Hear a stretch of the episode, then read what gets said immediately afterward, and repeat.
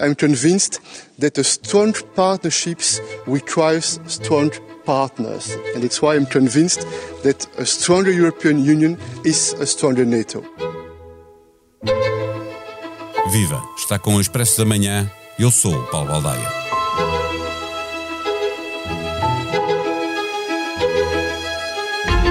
Na abertura deste episódio, ouvimos o presidente do Conselho Europeu em fevereiro a fazer juras de amor à NATO. Tinham passado oito anos sem nenhuma evolução positiva desde o momento em que Anders Rasmussen, antigo secretário-geral da NATO, tinha resumido a irrelevância da diplomacia europeia, sentenciando que o soft power sem o hard power não é poder nenhum. Para Rasmussen, a Europa estava a deixar de ser um poderoso ator e começava a ser um mero espectador. Os americanos vinham pedindo que a Europa assumisse os seus compromissos com a Aliança Atlântica, reforçando a sua capacidade militar. De lá até cá, muitos episódios foram confirmando aquilo que se antevia, mas basta olharmos para 2021 para percebermos que a Europa parece agora a velha aristocracia falida, sem credibilidade nem capacidade de influência, à espera que a respeitem apenas pela memória do seu passado.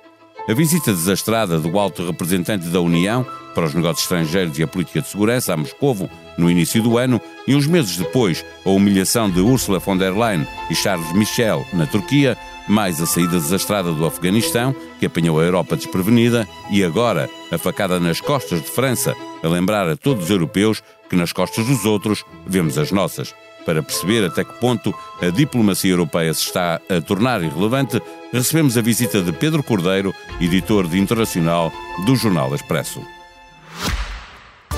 O Expresso da Manhã tem o patrocínio do BPI. É tempo de recuperar a economia. O BPI é o parceiro da sua empresa no plano de recuperação e resiliência. BPI, um banco para as empresas. Viva Pedro! A parceria estratégica de segurança de Estados Unidos, Reino Unido e Austrália para defender conjuntamente os seus interesses na área do Indo-Pacífico e conter o que dizem ser a ambição expansionista de Pequim, mais do que um revés francês e uma desconsideração de países aliados, pode ser considerado um episódio mais a confirmar a diminuição de, da relevância europeia na geopolítica eh, global? Pode, Paulo, eh, com certeza que sim. Eh, não houve necessidade, não, os Estados Unidos não sentiram necessidade nem conveniência neste gesto, neste acordo, que é um gesto importante do ponto de vista geopolítico e, obviamente, de, eh, com o objetivo de fazer face à, à ascensão chinesa, os Estados Unidos não sentiram a necessidade de envolver os parceiros europeus, à exceção do Reino Unido, que ainda por cima é o tal país que até saiu da União Europeia, não, houve, não sentiram, dizia eu, a necessidade de envolver os seus parceiros europeus, nomeadamente no âmbito da NATO, nesta, neste gesto, que é um gesto que, que tem uma óbvia leitura de bipolarização. O problema já vem de trás, estavas agora a referir uh, uh, o Reino Unido uh, e vem de trás com a recusa sistemática da Europa de cumprir a sua parte também na NATO, ou seja, a América também tem razões de queixa e que foi dando conta desse ponto de vista. Agravou-se o problema com a saída do Reino Unido? E tende-se a agravar mais? Não sei se se agravou no sentido em que, mesmo enquanto o Reino Unido fez parte da União Europeia, era evidente alguma perda de influência da, da Europa no seu todo na, nas prioridades dos Estados Unidos. Pelo menos desde o do presidente Barack Obama, que havia uma viragem de prioridades para a zona do, do Indo-Pacífico, do, do, do, do, outro hemisfério, digamos assim, uh, para o Oriente. Desde Obama que isso acontece, uh, e reforça-se com, com Donald Trump, que tinha aquela fez da, da China ou da oposição à China um mantra desde a sua campanha eleitoral em que, em que venceu as eleições, em 2016, e não há razões para pensar que vai mudar com Joe Biden. E isto mostra, aliás, este, este acordo AUKUS mostra exatamente que não há uh, que esperar um afrouxamento uh, em relação à China com a mudança de presidente nos Estados Unidos da América.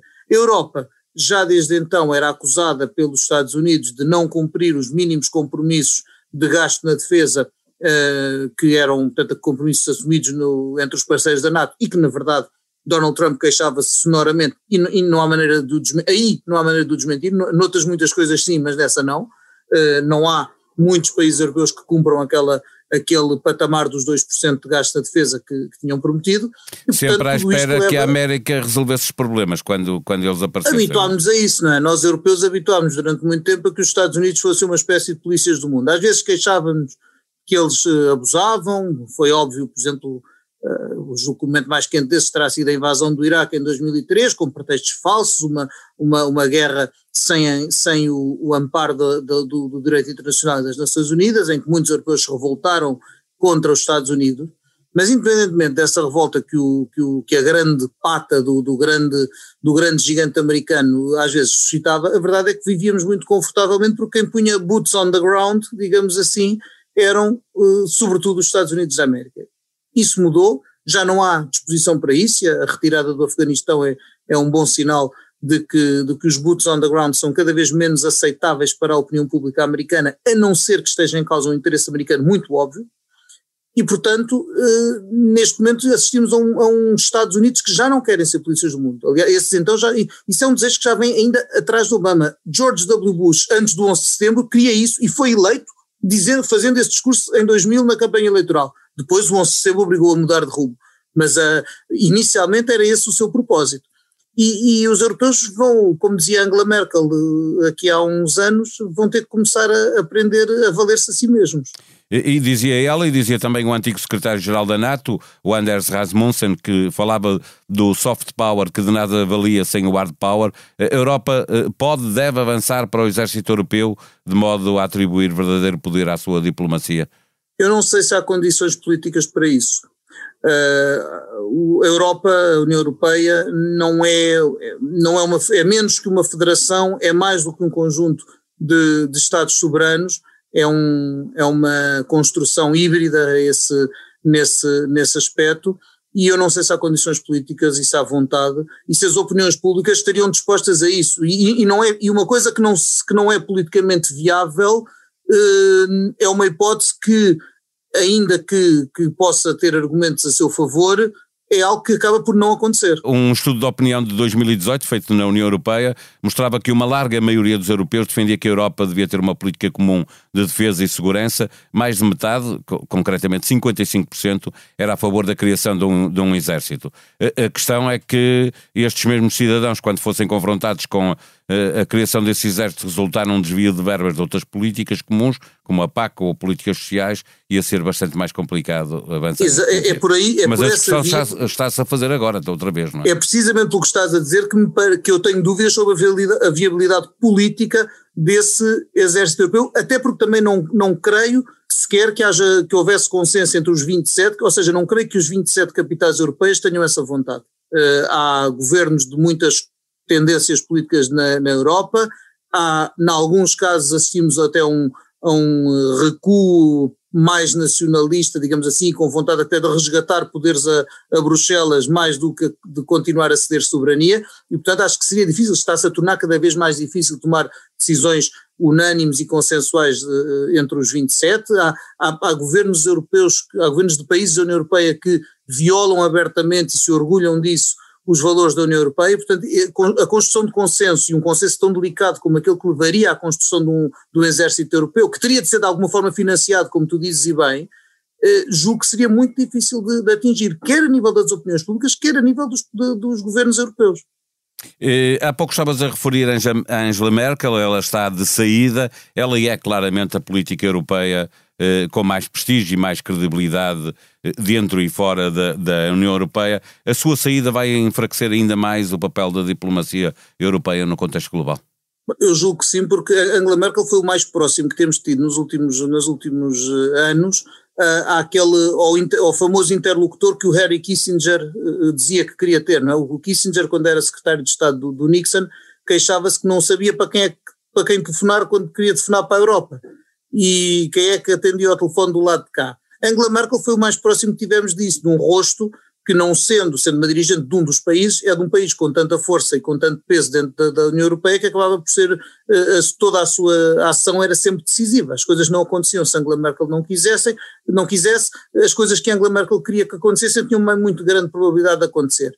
Agora sai Angela Merkel, não sabemos ainda qual vai ser a solução do governo na Alemanha, sabemos que a Alemanha vai continuar de certo a ter um peso importante na, na União Europeia, mas o, o, peso, o prestígio, o, o, que Angela Merkel tinha, o reconhecimento que havia de Angela Merkel enquanto, eh, de alguma forma, representante de uma União Europeia, eh, não, não é adquirido eh, pelo próximo chanceler, vai ter, vai ter de o conquistar. Sim, não, não, não basta ser o número um na Alemanha para ter importância no, no resto do mundo? Não, Angela Merkel em 2005 não tinha o peso que tem em 2021, não é? Para um, e, e, e, quando digo este peso, é, inclui aspectos positivos e negativos, também há muitos anticorpos, como sabes, contra ela. Mas a verdade é que o peso e a relevância dela são inegáveis e neste momento não sabemos quem é o próximo, nem se uh, conseguirá e, ou quando ter o mesmo. O mesmo. e aí, quando olhamos para o rosto da, da política externa europeia, por exemplo, Sim, é vemos é. José Borrell, que, que a última vez que foi notícia com, com algum eco foi por ser foi Moscovo, completamente humilhado em Moscovo. Eh, finalmente, eh, na geopolítica global, a Europa é agora um tigre de papel? É, um, é importante do ponto de vista económico, é importante também do ponto de vista de, de, de, uns, de um conjunto de valores, creio eu, eh, que ainda são eh, eh, pilares importantes das democracias liberais, mas é, é, claro que o, seu, que o seu peso geopolítico decresceu nas últimas décadas, militarmente representa pouco. E, e o, a capacidade de influência? Evolui de uma forma que não, que não está virada para o hemisfério europeu, digamos assim, para as latitudes europeias. Estamos neste momento claramente a assistir a uma, a uma, maior, a uma maior concentração a Oriente, por causa, evidentemente, sobretudo da, da ascensão chinesa, mas se pensarmos noutro país que em breve vai, ser o, vai ter a maior população do mundo, que é a Índia, também temos aí outro foco, e, e portanto, eh, a, a, relevância da Europa, que, a que nos habituámos, por exemplo, durante as décadas que sucederam à Segunda Guerra Mundial, claramente já não é a mesma. Aproxima-se o dia em que o seu voto vai decidir quem e como governa o seu Conselho. Em expresso.pt encontra informação para o ajudar a decidir em consciência. O Reino Unido e a União Europeia passaram o último ano a tentar convencer os Estados Unidos a aliviar as restrições à entrada de cidadãos sem vistos especiais, ou seja, aos britânicos e aos cidadãos do, da União Europeia que apenas quisessem fazer turismo ou visitar familiares. Agora já podem, basta estar vacinado. No site do jornal, reportagem multimédia. Os surdos também ouvem música e ouvem-na com o corpo todo. Um trabalho de Raquel Albuquerque e José Seduvim Pinto. Ainda no espaço multimédia, Minuto Consumidor. Saiba o que pode fazer quando a Segurança Social se atrasa com as pensões e reformas. Expresso Amanhã é um podcast diário que pode subscrever nas plataformas digitais. Este episódio teve os cuidados técnicos de João Luís Amorim. Voltamos amanhã. Até lá. Tenham um bom dia.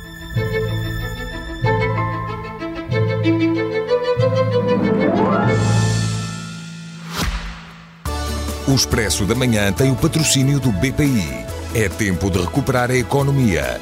O BPI é o parceiro da sua empresa no plano de recuperação e resiliência. BPI, um banco para as empresas.